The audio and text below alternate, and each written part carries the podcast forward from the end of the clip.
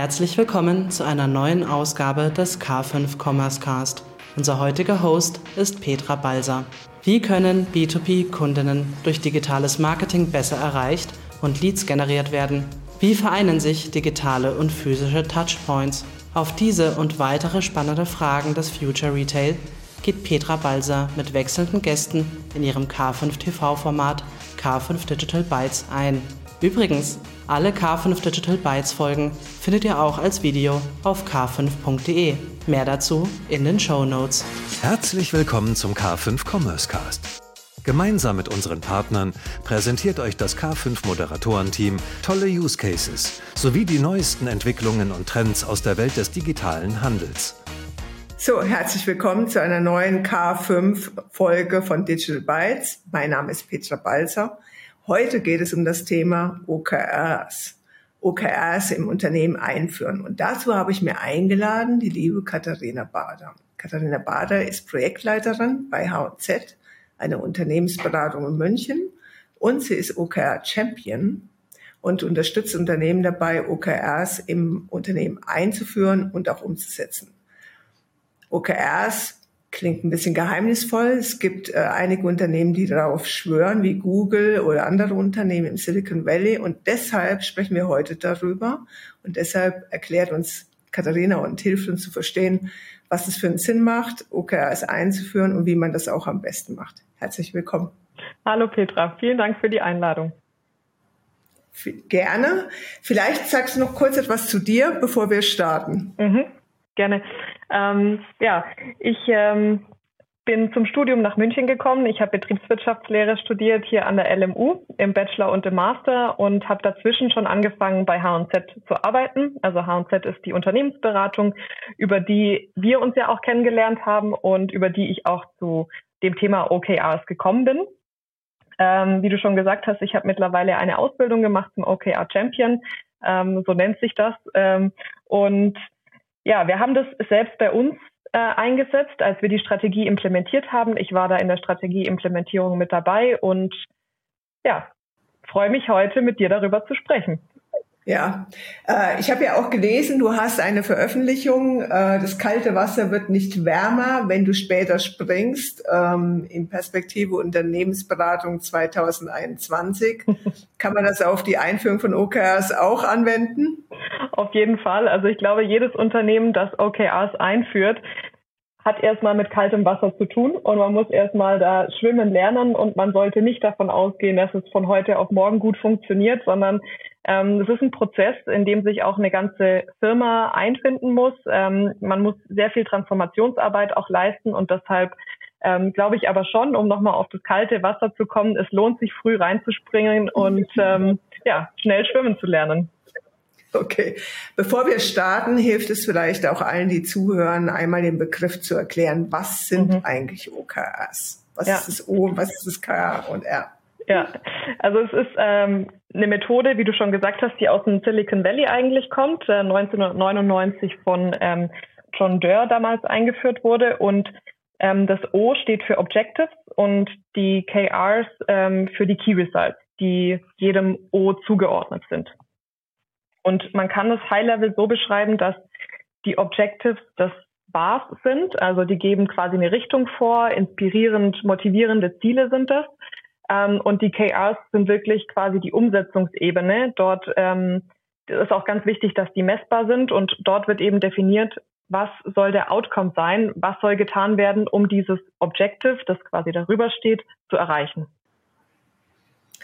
Jetzt kann natürlich jemand fragen, was brauche ich OKRs? Ich weiß doch, wie mein Unternehmen läuft. Gibt ja. es Gründe, warum das wichtig ist für Unternehmen oder warum ja. sollte man das einführen? Ja, also ich glaube, ähm, was total gut an der Methode ist, also ich glaube, es gibt viele Methoden, vielleicht das vorneweg, ähm, die man nutzen kann, um ein Unternehmen zu steuern, um die Aktivitäten in einem Unternehmen zu steuern. Wir haben uns für OKRs entschieden. Zum einen, weil es eine agile Methode ist. Das heißt, man hat relativ ähm, kurze Zyklen, in denen man arbeitet und das extrem aktivierend ist. Also ähm, ich glaube, viele Unternehmen kennen das. Am Anfang des Jahres setzt man sich gute, richtige Ziele. Ähm, wenn man die sich für das ganze Jahr setzt, ist am Ende des Jahres, ähm, sage ich mal, oder passiert von Februar bis November relativ wenig. und am Ende des Jahres geht der Hassel los. Ähm, ja, wir hatten uns doch eigentlich diese Ziele gesetzt, wie kriege ich das jetzt noch schnell hin? Und durch diese kürzere Taktung kriegt man eine viel größere Aktivierung hin. Das ist ein Riesenvorteil, den ich sehe. Und man schafft eben dadurch auch eine ja wirklich gute Fokussierung auf das Wesentliche, weil man sich bei jedem Zyklus, die sind immer so drei bis vier Monate, ähm, die Frage stellen muss, wie kann ich meine Ressourcen für die nächsten drei bis vier Monate gut einsetzen? Worauf möchte ich die investieren? Und ich glaube, das ähm, ja, ist, ist ein Riesenvorteil von OKRs und natürlich muss man bestimmte Regeln beachten, um das auch gut in die Realität umsetzen zu können. Und ähm, eine Regel dabei ist eben auch, dass sie output-orientiert sind. Also man definiert zum Beispiel in den Key Results nicht, ich mache zehn Meetings, sondern man muss sich die Frage stellen, was möchte ich erreichen mit diesen zehn Meetings? Ähm, und man formuliert dann quasi das Endergebnis als Ziel. Und das ist schon auch ein Mindset-Wandel. Ja. äh, aber Teil, Teil der Methode und ja. das ist das, glaube ich, was einen Unterschied macht zu vielen anderen Methoden. Ja, du hast schon ganz gut beschrieben, äh, wie es normalerweise läuft. Man hat ein Ziel für das ganze Jahr und dann hat man es definiert, dann wird es auch kaskadierend äh, weitergegeben ja. äh, an die verschiedenen Abteilungen. Dann schaut man später, hm, okay, man muss losrennen etc. heißt das, dass man OKRs häufiger definieren muss oder äh, ist es trotz allem erst einmal so für das Unternehmen ein großes Ziel für das Jahr. Wie mhm. würdest du das also ähm, ich glaube, es gibt nicht die eine richtige Vorgehensweise. Wir haben es bei uns im Unternehmen so gelöst, dass wir auf Firmenebene Ziele haben, die übers Jahr stabil sind. Und auf der Teamebene darunter sind die Ziele so, dass sie für ähm, bisher hatten wir ein Quartal, jetzt haben wir umgestellt auf vier Monate, ich sag mal für ein, äh, einen Zyklus eben gesetzt werden. Und diese Ziele, sage ich mal, auf Teamebene, wir arbeiten in diesem Spotify-Modell, das heißt, unsere Beratungsfelder sind die Tribes. Ähm, und diese Tribe-Ziele müssen eben auf die Firmenziele einzahlen. Mhm. Genau. Und die Tribes definieren dann eben drei bis viermal im Jahr ihre, ihre Ziele und bewerten die auch am Ende von, von einem Zyklus. Heißt das, dass ich mich selbst ein bisschen loben kann oder äh, sagen kann, naja, das war jetzt nicht so wichtig? Ähm, oder wie werden die beurteilt? Weil du sagst, es, man schaut sich das ja dann immer wieder an. Ja, also ich glaube, und das ist auch ein ganz wichtiger Faktor dabei, dass die Erreichung der Ziele wirklich bewertet wird, dass man sich anschaut, ähm, was hat gut funktioniert, was heißt, was hat nicht gut funktioniert. Also bei uns ist es so, dass die Zielerreichung an sich nicht mit der Leistungsbewertung gekoppelt ist und das ist in meinen Augen ganz entscheidend, weil es gibt mehrere Einflussfaktoren, ähm, warum ein Ziel nicht erreicht wird ähm, oder manchmal super gut auch übertroffen wird. Ähm, da spielt auch oft Glück und Pech mit rein. Ähm, und für, für die Steuerung eines Unternehmens, glaube ich, ist es wichtig, dass man da agil arbeitet und dann auch anpassen kann, wenn etwas nicht funktioniert. Wenn sich ein Unternehmen Ziele für ein ganzes Jahr setzt, ähm, es besteht halt die Gefahr, dass diese Ziele ähm, gar nicht so passend waren und man aber nicht irgendwie die Gelegenheit hat, unterjährig das nochmal anzupassen. Es klingt ja alles nach einer schönen Idee mhm. und ich kenne es auch aus der Vergangenheit. Man hat tolle Ideen und ähm, dann ja schaut man mal, äh, wie es passiert. Also ähm, was mir, ich bin ja, darf mich ja OKR Facilitator zumindest nennen, was mir bei deinem Ansatz, den du im Workshop gezeigt hast, so gut gefallen hat, ist wirklich, dass man eigentlich alle mitnehmen soll und äh, auch ähm, äh, einfach die Option anbietet für Teams zu sagen, ich möchte aktiv mhm. mich beteiligen. Aber wie schaffe ich es, da zu starten, das glaube ich, du hast vorher schon mal vom Mindset gesprochen und mhm. Änderung des Mindsets. Also wie startet man überhaupt mit, ähm, mit solch einem Projekt? Das ist ja eine Transformation im Endeffekt. Mhm. Ja, also ich glaube, das ist schrittweise und man muss eine gewisse Geduld auch mit sich bringen. Ähm, kommunizieren ist wahrscheinlich das A und O sehr mhm. viel kommunizieren und man braucht das, was wir auch bei euch ja eingesetzt haben, diese Tribe Facilitator, die eben diesen Drumbeat vorgeben, die diesen Zyklus leiten, die sagen, okay, jetzt ist Start, ähm, wir haben die OKRs definiert, jetzt werden die Initiativen, also die Bottom-up-To-Dos aus den Teams ähm, eingereicht. Wir, wir starten dann, dann also ja, äh, startet irgendwann die Bewertung gegen Ende des Zyklus und so weiter. Und das ist ganz wichtig. Und wir haben von vornherein gesagt, es ist noch nicht perfekt. Wir starten jetzt einfach mal damit rein. Und den Transformationsansatz, ich glaube, das habe ich euch auch mitgegeben, ähm, Sit, Crawl, Walk, Run, Fly gewählt. Das heißt, wir starten mal damit zu sitzen und ähm, sind zufrieden, wenn wir das erste Quartal ähm, mal in dem Modus gelebt haben und schauen noch nicht so sehr auf die Bewertung der Ziele. Und dann gehen wir Schritt für Schritt, kommt man ja mehr in diesen Rhythmus, man hat mehr dieses Verständnis, die Organisation versteht, wie funktioniert dieser Prozess und ähm, weil du sagst, ja, die Teammember wollen sich immer mehr einbringen. Das ist auch das, was wir wahrnehmen, dass es mehr Selbstbestimmungswunsch gibt. Ähm, ich habe eine Idee, ich möchte die einbringen und dass auch dann der Erfolg größer ist wenn jemand eine eigene Idee einbringt und verfolgen kann, als wenn man sagt als Management-Team, wir haben uns das und das vorgestellt und äh, ja, wir, wir, wir erwarten quasi, dass das bis zum Ende des Jahres erreicht ist. Ähm, macht euch mal da dran. So. Ja, genau. Ja. Das, so, das meine ich mit dem, was ich so aus der Vergangenheit kenne. Ähm, also es gibt ja so Phasen, ähm, die du dargestellt hast. Kannst ja. du noch mal ähm, dazu etwas sagen, wie äh, das in Phasen eingeteilt wird und was dort jeweils auch geschieht oder ähm, was das so an Aufgaben wartet? Ja, ja, ja klar. Also an sich gibt es eine Phase Null, würde ich sagen, wenn das erste Mal OKRs eingeführt werden. Und das ist quasi die One-Time-Implementierung. Viele Unternehmen und wir haben uns auch dafür entschieden, nutzen dann auch ein Tool. Das heißt, das Tool wird ausgerollt, die Methode wird geschult, die äh, sogenannten Facilitators, also die Wächter des Systems, werden ausgewählt, werden geschult. Ähm, genau solche Dinge passieren da. Und dann kommt man in den normalen Rhythmus und der beginnt quasi mit der ersten Phase des, des OKR Design. Und da werden die OKRs festgelegt. Das heißt, ähm, man hat meistens eine Kaskade im Unternehmen. Erst werden die Firmenziele, die Firmen-OKRs festgelegt und dann geht man runter auf die Teamebene, was bei uns, und ihr habt ja auch die, diese äh, Tribes, ähm, was diese Ziele betrifft. Und dann geht man eben da rein, dass die kommuniziert werden und dass die Initiativen aus den, von den Team-Membern, also von den Tribe-Membern eingereicht werden können. Und wenn das eigentlich alles, sage ich mal, freigegeben ist und man da ein Commitment geschafft hat, was öfter auch eine Diskussion ist, weil es eben um knappe Ressourcen geht, ähm, dann beginnt die ja, Realisierungsphase der OKRs. Und ähm, wenn man jetzt sagt, äh, wie gesagt, wir haben letztes Jahr in Quartalen gearbeitet, äh, sind drei Monate, dann hat man so ein bis zwei Wochen Designphase am Anfang. Und dann äh, beginnt die Realisierung. Das heißt, die Teammember arbeiten an den ähm, Zielen ähm, und an den Initiativen, diese zu erreichen. Und da gehen wir dann regelmäßig hin. Wir haben Meetings, wo wir schauen, wie ist der Status, wo braucht jemand Unterstützung, was geht voran, wo können wir gegenseitig voneinander lernen. Und dann zum Ende des Quartals beginnt dann das Grading. Das heißt, wir schauen, wie weit sind wir gekommen in den unterschiedlichen ähm, KRs, was ist das Ergebnis, was hat gut funktioniert, was hat nicht gut funktioniert und machen dann auch nochmal eine Retro. Das heißt, was hat auch gut in der Zusammenarbeit in diesem Quartal funktioniert? Was können wir vielleicht auch von einem anderen Tribe lernen? Ähm, was die gut gemacht haben? Was nehmen wir uns fürs nächste Quartal vor? Und dann beginnt der Prozess wieder von vorne.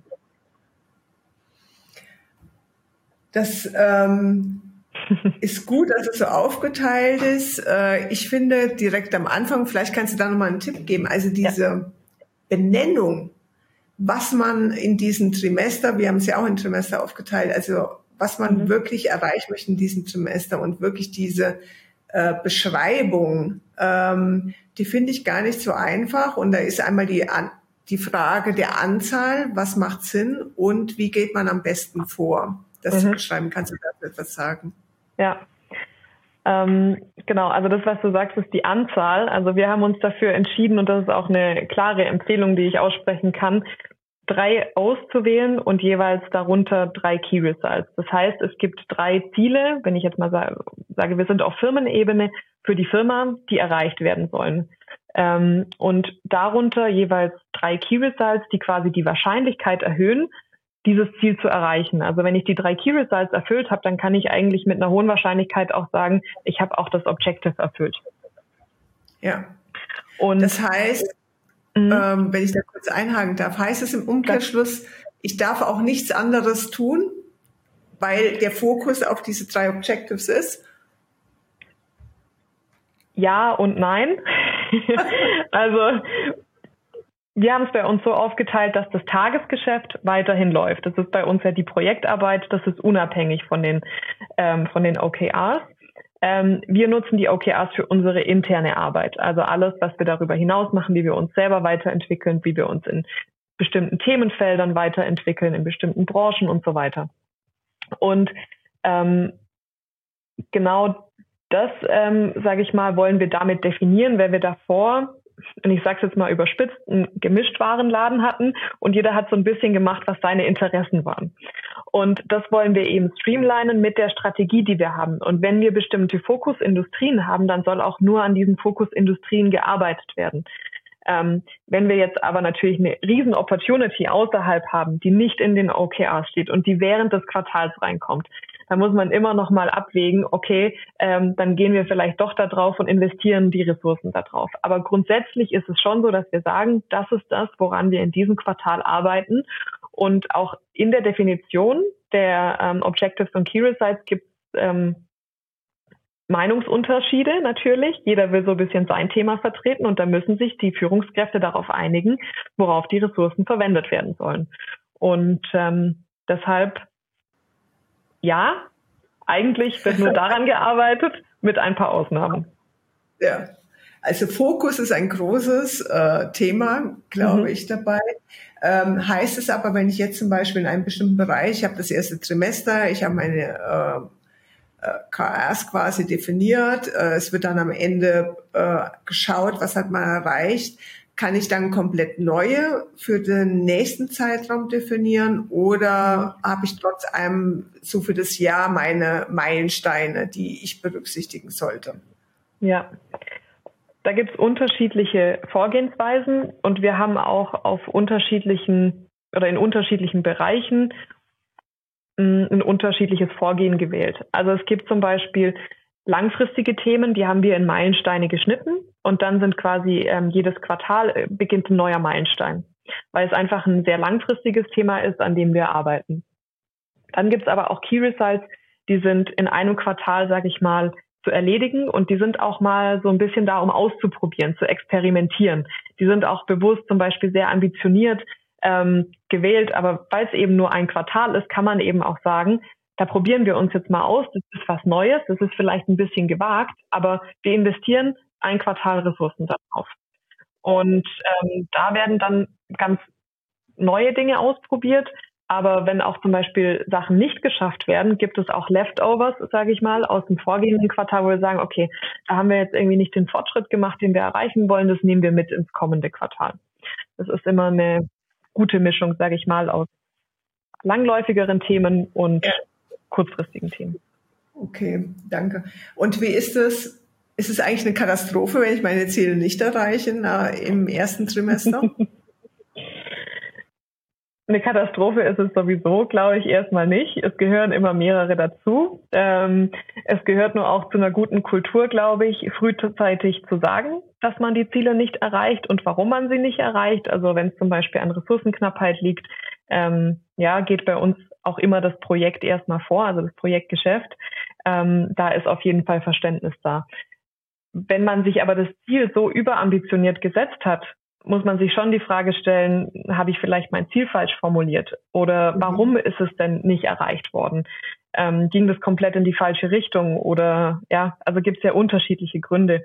Und ich glaube, das ist ganz wichtig, dass man da, und das ist eben das, was wir in der Retro-Session machen, reflektiert, warum hat das nicht funktioniert? Warum haben wir Ziel verfehlt? Mhm. Gut.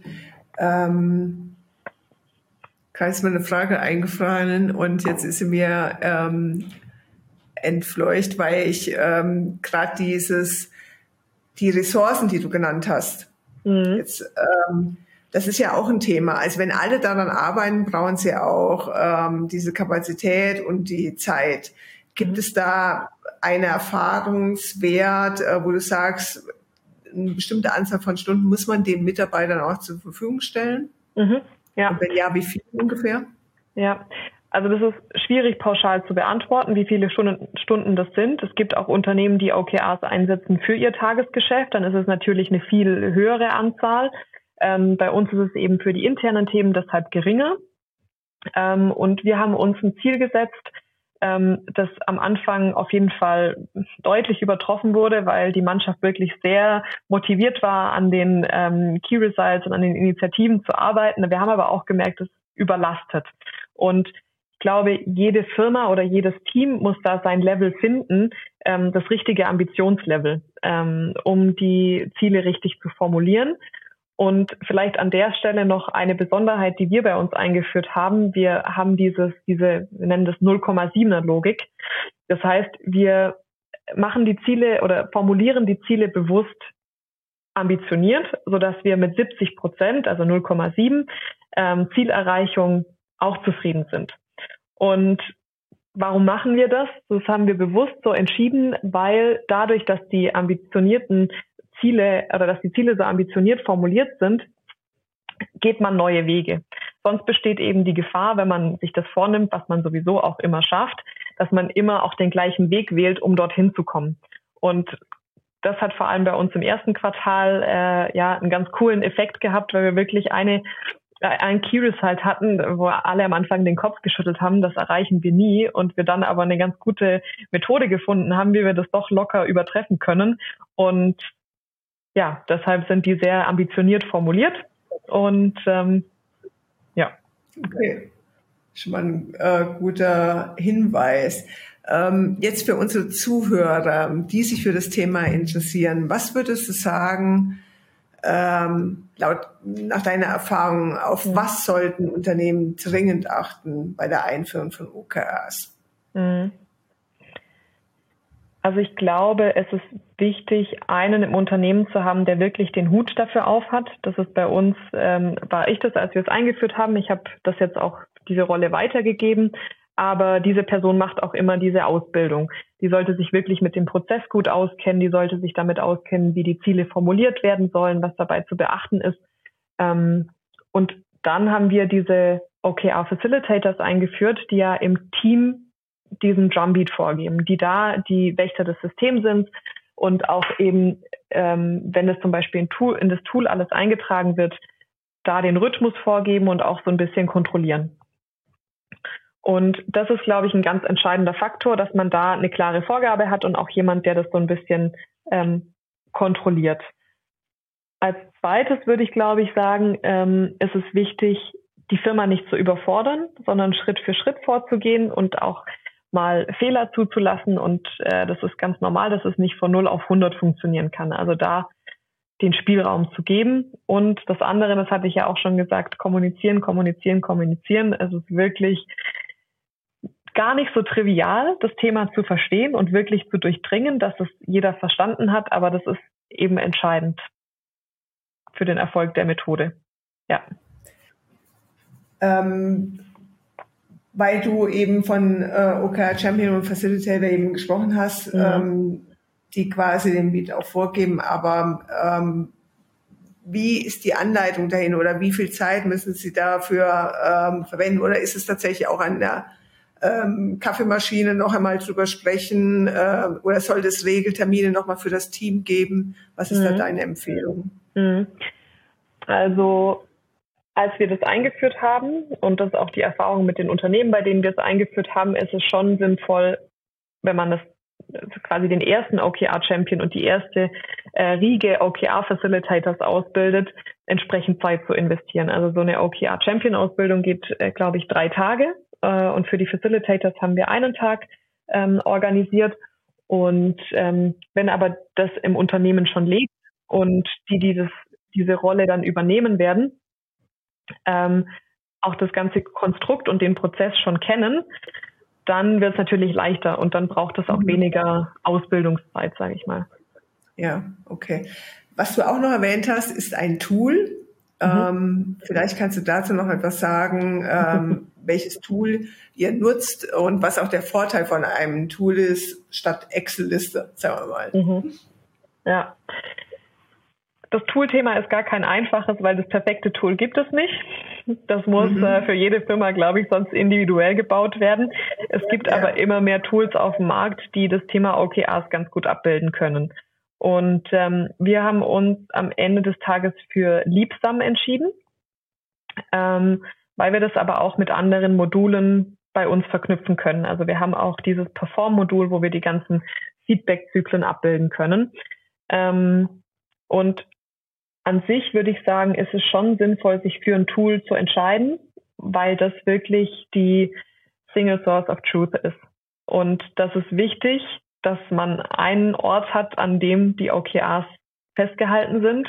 Es kann dahin, darin dann auch über die Zeit dokumentiert werden und wir sind mittlerweile an dem Punkt, an dem wir auch keine anderen Tools mehr verwenden für die Definition und so weiter, sondern wir definieren die in dem Tool, wir graden die in dem Tool, ähm, auch die Initiativen und so weiter sind dort eingetragen und eben komplett transparent.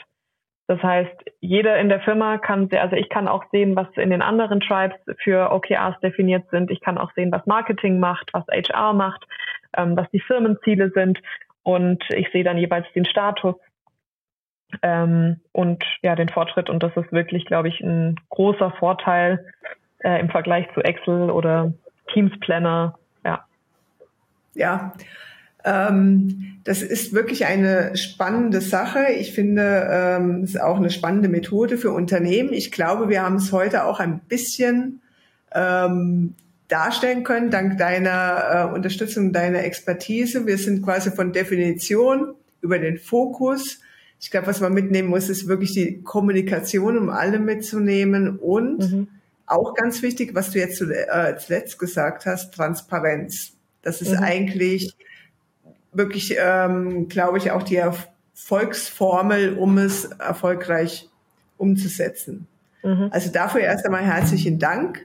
Für alle, die es interessiert, Sie können sich gerne an uns äh, wenden. Wer nochmal Interesse hat daran, äh, ist das etwas für mich ähm, oder eben auch eine Hilfe benötigt, ähm, gerne an äh, Katharina sich wenden oder ich gebe den Kontakt auch gerne weiter. Wer Interesse hat an einer Checkliste dazu, äh, was man beachten sollte, was die ersten Schritte sind, gerne melden. So sind wir am Ende. Vielen lieben Dank, Katharina, äh, für das Thema und äh, dass du uns das nahegebracht hast. Ich bin ja begeistert davon und ähm, hoffe, wir haben äh, das Interesse für das Thema geweckt. Vielen Dank dafür. Sehr gerne.